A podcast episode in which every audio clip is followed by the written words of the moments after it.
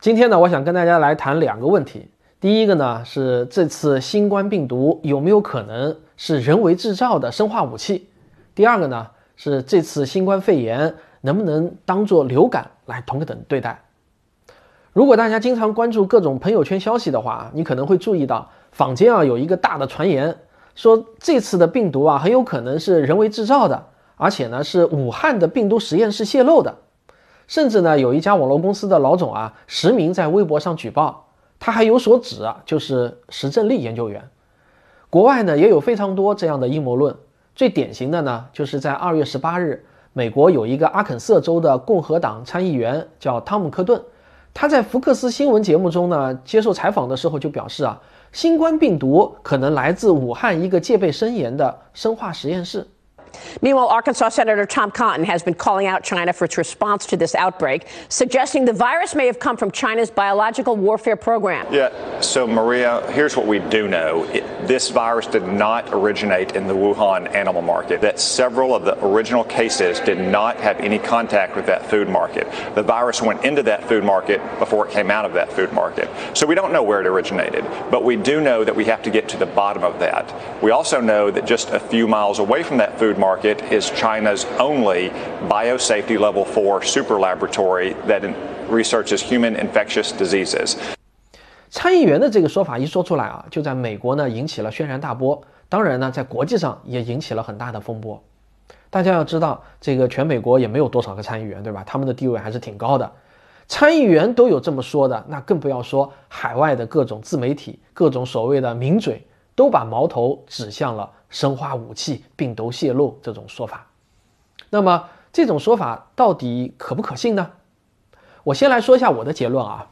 那么根据我对信息的收集判断，我内心呢几乎是百分之百的确信啊。这个为了科普人的严谨啊，我还是要加个近乎两个字啊。我近乎百分之百的确信，这个呢就是栽赃陷害，是一种阴谋论的说法。石正丽研究员呢是被冤枉的。下面呢。我想来说一下我这么想的理由，这个呢个人观点啊，不喜勿喷。另外呢，辩论的基本要求呢就是就事论事啊，不要质疑动机。好，下面我来讲我的理由。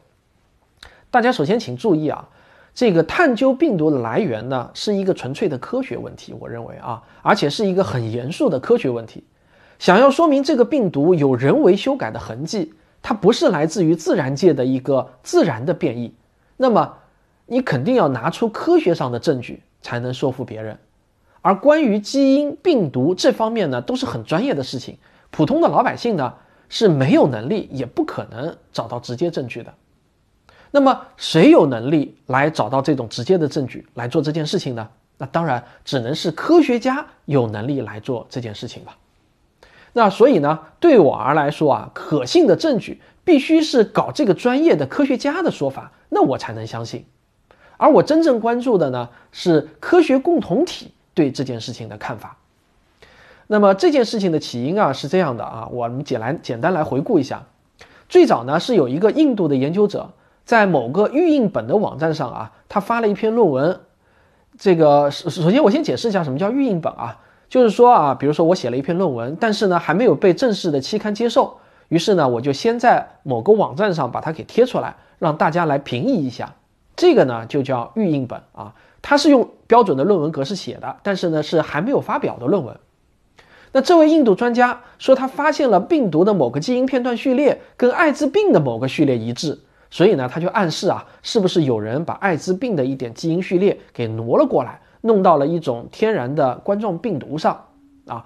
呃，也就是说啊，他说他暗示呢，就是说有没有人，是不是可能是人为的合成了这次的新冠病毒？这样呢，这个新冠病毒啊，呃，就它有极强的这种传染性，而且呢，人体很难抵御。紧接着呢，就有各种人呢就开始延伸话题，各种思路呢就扩散开来了。大致呢就是这么的这样的一个起因。如果大家了解科学共同体的概念的话呢，你应该知道，任何一个科学家啊，他只能代表他自己，他代表不了科学共同体。那么，只有是经过了同行评议。而且是经过很多科学家之间广泛达成了一个共识之后，我们才能称之为是科学共同体的观点。印度学者的这篇论文出来以后呢，马上就遭到了许多科学家的一致反对。那段时间的推特上啊，就有非常多的科学家实名来指责印度的科学家是胡闹。这个我看有很多科学家啊，还做了幽默的回击啊啊，比如说有人说，如果按照你的这个方法的话，实际上你可以把全世界几乎所有的病毒啊，你能想到的几乎所有的病毒，你都能说它和新冠病毒有多少的相似度，因为啊。呃，只有四个碱基的一个片段，说它重合，那从概率上来说呢，几乎是必然的，根本没有任何的说服力啊。这样一来呢，在这么多科学家的口诛笔伐之下，印度的这位专家呢就撤稿了。其实啊，理论上来说呢，也不存，他现在呢还不存在撤稿这个概念。因为只有正式发表了，那才有撤稿的概念，对吧？像运营本网站呢，就好像你在论坛上发帖一样，我有个观点，有个想法，我现在在网站上发出来啊，然后听听大家的一些看法和想法。他一看大家都反对，然后呢，我就把这个帖子删了，闭嘴了啊。所以呢，准确的说，这个不能叫撤稿。接下去呢，我就继续关注对这件事情有没有科学共同体的观点呢？首先呢，我关注到一个事情，就是在一月二十五号的时候啊。呃，生物学界也是病毒界有一个大牛，叫安德森，他是美国非常著名的叫 Scripps 研究所的副教授。这个研究所呢是一个非盈利的美国医学研究机构。根据2017年自然创新指数，这个研究所呢是全球影响力排名第一的研究机构。而且安德森呢也是剑桥大学的医学博士啊，他的研究呢就主要集中在宿主和病原体之间的复杂关系上。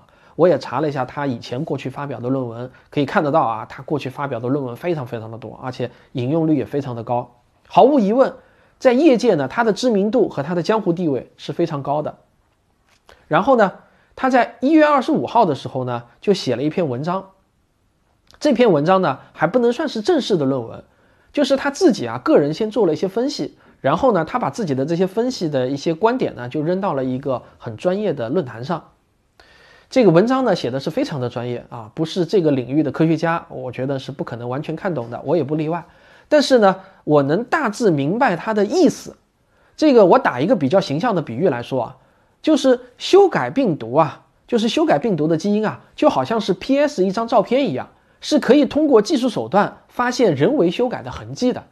安德森呢，就是对新冠病毒的基因做了仔细的分析。然后呢，他的结论是呢，没有发现任何人为修改过的痕迹。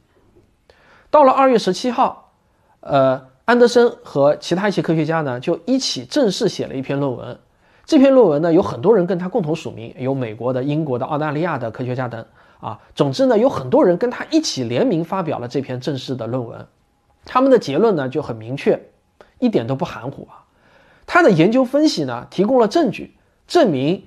这次的新型冠状病毒不是实验室构建的，也不是被故意操纵的。那么，这是到目前为止啊最能说服我的一份证据。这篇文章出来以后呢，就在推特上被广泛的转发和点赞。科学共同体呢是认可这篇论文的。就我个人观察啊，凡是不同意或者攻击他们的，全都是非学术界的人啊，比如说参议员啊、自媒体啊之类的啊。这个啊，他们那些人的说法呢，就是科学家们要么不是被收买啊，或者就是动机不纯啊，反正就有各种各样的说法都有嘛。但是呢，我注意到学术界的人几乎没有攻击他这篇论文的。那么多的科学家，我相信呢是不可能被集体收买的啊，也不可能集体动机不纯。这个阴谋论的说法呢，我觉得是站不住脚的。我一直说啊，作为我们普通人来说呢，最佳的博弈策略就是相信科学共同体的观点。因为这不是安德森一个人的观点，这已经是很多科学家联合署名的一个论点了啊。然后呢，到了二月十九号，又出来一件事情，著名的《柳叶刀》杂志啊，呃，这个知道《柳叶刀》的人都知道它的江湖地位啊，《柳叶刀》杂志上呢就发了一篇通讯，来自多个国家的二十七位科学家，他们联名谴责，就是 COVID 的杠幺九，就是这次的新冠病毒啊，非自然起源的阴谋论，就谴责阴谋论。他们强烈谴责关于这次新冠病毒是人为的、是实验室泄露的这种阴谋论。另外呢，他们还呼吁有正义感的科学家或者医务工作人员、专业人士一起签名来声援中国的科学和卫生事业来共同对抗这场疫情。他们希望中国的科学和卫生专业人员知道，全世界的科学家呢都是站在一起来共同对抗这种病毒的。大家呢不要相信阴谋论，并且呢他们对此表示强烈的谴责。然后呢，《柳叶刀》现在呢正在征集科学家的签名。就目前我所知道的情况啊，是在推特上也好，海外的 Facebook 上也好呢，响应这二十七位科学家的签名啊，已经是呃非常非常多的了。另外呢，到了二月二十日，根据央视网的消息啊，世卫组织的官员也公开表态了，他也认为啊，没有证据表明新型冠状病毒是实验室制造的。那么从以上我说的这些情况来看啊，我不知道大家有没有 get 到我想表达的一个重点啊，就是说。至少呢，在这件事情上，科学共同体他们的观点呢是一致的。我没有听到任何就是来自科学界的不和谐的声音。所有持阴谋论看法的呢，只有几类人，一类呢就是民间人士，还有公知大 V 啊，还有一类呢就是政客，还有一类呢就是各种喜欢小道消息的人。迄今为止呢，我没有看到任何一份来自学术界对这件事情的质疑啊。那如果大家有这方面的证据啊，或许是我收集的还不够多啊，请大家也不妨可以发给我。印度的那篇论文呢不算，因为它已经撤掉了嘛。那如果大家看到这方面的就是反反方意见的论文，也不妨提供给我，因为呢我在持续着关注着这件事情。其实呢，国内也有很多各方面的专家学者啊的，他们也都写了论文来证明冠状病毒它不可能是人为的。这里呢我就不多讲了。因为有时候啊，我讲国内的信源，很多人就又会抛出阴谋论来质疑。好，这个话题呢，我就先讲到这里。下面呢，我想来谈一谈这次新冠病毒和流感的对比问题。最近呢，我看到一些文章说啊，新冠病毒没有想象的那么可怕，国家呢是不是有一点过于重视了啊？有点搞得太过紧张了。其实呢，它就是一次大流感啊。你们看看美国，美国前两年呢，它的流感啊，不是有几千万人。感染，然后还有几万人死亡嘛，所以呢，不要这么害怕。我们现在呢，无非也就是死了两千多个人，而且死亡率呢也只有百分之二点几，跟流感呢也差不了多少。啊，这个大家要知道，因为流感呢大概也有将近百分之一的死亡率啊。我们就来谈一谈这次新冠肺炎到底值不值得我们重视，我们是不是可以像对待流感一样来对待它？这个呢，我们还是从信源开始啊。中国疾控中心二月十七号在《中华流行病学杂志》上发表了一篇论文，这是我国最权威的一本流行病学的期刊。论文的题目呢是《新型冠状病毒肺炎流行病学特征分析》啊，呃，大家可以看一下啊，这就是这篇论文。他总共呢调查了七万多个病例，其中呢是确诊的病例呢是四万四千多个，然后呢，他给这七万多个病例啊做了一个详细的统计。这个其他的结论我不去说了，我们就注意看一个结论，最重要的一个结论，这次的新冠肺炎的重症比例呢是百分之十八点五，请大家一定要记住这个数字啊，这是我后面所有立论的基础。那这个重症是什么意思呢？这个呢也是有严格的定义的，重症呢就是指严严重症加危重症两个加起来的比率，严重症呢也有。具体的这个定义啊，它有它具体定义的指标，包括呼吸的频率啊、血氧饱和度啊，还有各种比值啊。那危重症呢，就是表现为呼吸衰竭、败血性休克和多功能衰竭等等。那我想说，这是什么概念呢？呃，这就是和流感最大的一个差别。大家要知道，只要到了严重症，那就必须要住院治疗，你要吸氧，你要有各种支持性的疗法。而如果你到了危重的级别，那很可能就要进 ICU 了。并且还要割气管啊，辅助呼吸啊，上各种呼吸机啊什么的。请大家想一想啊，哪一个城市的医疗资源或者说它的床位数量能够承受得了这么高比例的重症患者？大家知道，一个城市它的病床平时本身呢就没有多少空床位的，要做正常的手术，还要接待各种各样的病人，要住院治疗，对吧？普通的治疗都是很多的，每天也有很多人要就医。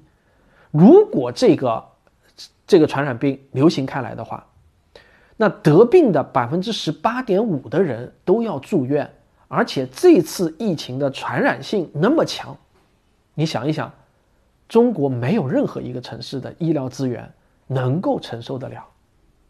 如果我们不重视疫情的话，如果我们其他城市不把这个病在流行开的初期的时候啊，就把它消灭在萌芽之中的话，那么我想告诉大家，每一个城市都会成为今天的武汉的。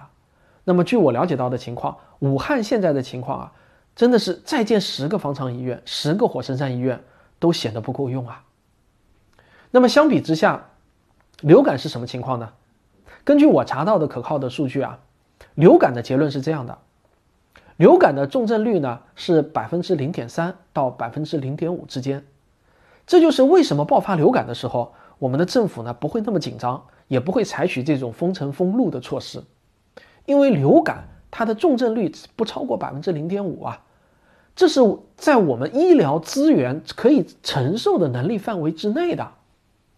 这个呢，你自己可以试想一下，如果你生了病，正常的治疗都没有办法进行，所有的医院都塞满了新冠肺炎的病人，就像今天的武汉一样，那么这个社会稳定的基石就崩溃了，社会是要崩溃的，这是一件非常非常可怕的事情，我认为啊，所以呢，它绝不像有些人说的那么轻描淡写，我们只要把它当成一个大流感来看待就可以了。好，可能有人又想问了啊，你刚才说的这些数据有没有可靠的信源？是从哪里来的？啊，熟悉我的人应该都知道啊，对待数据我一向是很严谨的。这个呢，我们先来看国外的信源，这个是世卫组织自己的网站和美国国立生物信息中心收录的一篇论文啊，大家可以看到啊，这篇论文有非常详实的数据，我上面的这些结论呢，都可以在这篇论文中找到数据依据。那我再给你看另外一个来自国内的信源。这个呢是新华网上登的，呃，这是国家卫健委对流感的一次综述，发表在二零一九年十一月一号。那这里面呢就说了，全球每年大约有十亿人患流感，大多数为轻症，重症呢约为三百到五百万啊。你把这个三百到五百万除以十亿人，差不多就是百分之零点三到百分之零点五。死亡病例呢是二十九到六十五万。这是全球啊，你把它虽然总数很吓人，但是你平均分摊到全球来看呢，就没有那么可怕了。而这次新冠病毒最可怕的地方就在于它的重症比例实在是太高了，所以呢，我们国家才会这么重视啊，才会投入了这么巨大的、近乎是有点疯狂的这种力量来防控。我们的疾控中心和卫健委，我觉得啊，都给了我们国家正确的建议。我们现在采取这么严格的措施，我我个人觉得呢。是非常有必要的，但是在这种特殊时期，更要坚守法治的底线。我坚决反对以防疫的名义破坏私人财产和侮辱人格。好，这就是我今天的汪杰杂谈。啊，最后说一下，这仅代表我个人的观点。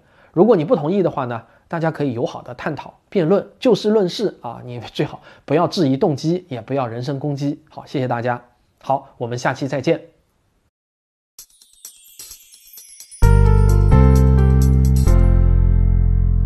科学声音的观众微信群已经建立好了，只要加我的个人微信号“科学有故事一”，我就会加你入群，大家一起来聊聊科学。